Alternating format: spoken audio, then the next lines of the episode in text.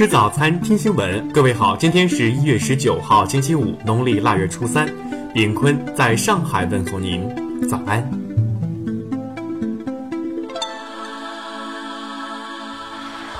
首先来关注头条消息。如果你还在关注五险一金，那就过时了。以后大家讨论的将是六险二金。六险二金是在五险一金的基础上补充医疗保险和企业年金。补充医疗保险是相对于基本医疗保险而言的，各个地区企业会有不同。企业年金是指除基本养老保险之外，再由单位和企业员工多缴一份钱，这样你退休的时候就可以拿双份养老金了。但是企业年金并非强制规定企业得愿意交才行。职工在达到国家规定的退休年龄、完全丧失劳动能力、出国定居时，方可领取企业年金。职工或者退休人员死亡后，其企业年金个人账户余额可以继承。听新闻早餐知天下大事。国家统计局十八号公布，二零一七年 GDP 首次超八十万亿元，同比增长百分之六点九。增速较二零一六年回升零点二个百分点。中国科学院昨天表示，二零一八年中国经济将保持平稳较快增长，预计全年 GDP 增速为百分之六点七左右，增速较二零一七年下降约零点二个百分点。二零一七年全国人口总量平稳增长，城镇化率持续提高。年末，中国大陆总人口十三万九千零八万人，比上年末增加七百三十七万人。全年出生人口一千七百二十三万人，人口出生率为百分之十二点四三。二零一七年，中国工商和市场监管部门查处各类经济违法违章案件四十九点四万件，同比下降百分之四点三，案值九十九点一亿元，增长百分之三十七点四。日前，外汇局公布数据显示，二零一七年对外直接投资资本金购汇比二零一六年下降百分之十二，用汇平稳。环境保护部十八号表示，十九号至二十一号，全国大部扩散条件一般，华北、华东地区重污染形势将持续。国家流感中心近日指出。目前，我国北方流感活动趋势略有下降，南方地区流感活动整体上升趋缓，流感样病例聚集性发热疫情呈下降趋势。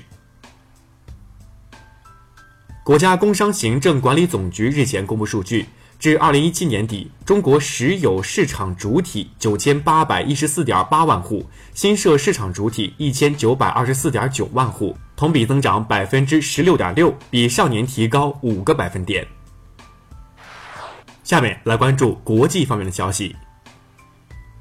昨天下午，从悉尼飞往吉隆坡的马航 MH 一二二航班一侧引擎停止工作。临时更改航线，迫降澳大利亚爱丽丝泉，机上载有乘客二百二十四人。美国苹果公司十七号宣布，未来五年内将为美国经济发展贡献三千五百亿美元，新雇佣两万员工，实现支持美国经济和劳动力就业的承诺。津巴布韦官方媒体十八号援引总统姆南加古瓦的话表示，津巴布韦将在四个月到五个月内举行大选。当地时间十八号上午，印度第五次试射可携带核弹头的阿格内 V 洲际导弹，导弹最大射程为五千公里。特朗普近日在社交媒体上发布了他选出的二零一七年度假新闻奖。《纽约时报》、《华盛顿邮报》、美国有线电视新闻网等多家美国主流媒体榜上有名。据日本共同社报道，至本月十八号，日本最新版固体燃料火箭“爱普斯龙”已连续三次发射成功。哈萨克斯坦十八号发表声明称，一辆客车在该国西北部阿格套市行驶途中着火，造成五十二人遇难。据法国《欧洲时报》报道，截至二零一八年一月一号，法国总人口约为六千七百二十万，比上一年度增长百分之零点三。再来关注社会民生方面，继东航、海航之后，厦航、南航昨天宣布，从今天开始，乘客将可在空中使用手机，但需设置为飞行模式。十七号，江苏集中销毁两千三百三十三条假中华烟。据悉，这批假烟全部进入垃圾焚烧炉，焚烧发电可转换成六百度左右的电。网曝一段黑龙江雪乡导游打游客的录音，警方已查明涉事导游是哈尔滨市桃源旅行社的导游江某。目前，江某因涉嫌强迫交易被依法刑事拘留。湖北一女孩轻生从七米高处跳下，五旬民警鲁智学徒手接住，导致五处骨折，女孩仅受轻伤。鲁智学说：“他从警近三十年，出手相救是警察的责任。”九十六岁的河北退休教师方贵富住在敬老院，平时生活节俭，却向学校累计捐款约五十万元资助贫困生。最后来关注文化体育方面，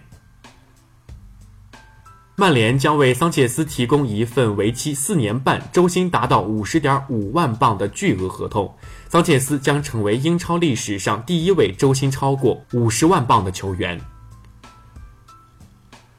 昨天凌晨，西班牙比利亚雷亚尔俱乐部官网宣布，球队前锋巴坎布已经和俱乐部解除了合约，这意味着巴坎布加盟北京国安即将成为现实。辽宁省文物考古研究所十八号表示，在二零一七年大凌河中上游红山文化遗存考古工作中，已经发现一百一十二处红山文化遗址。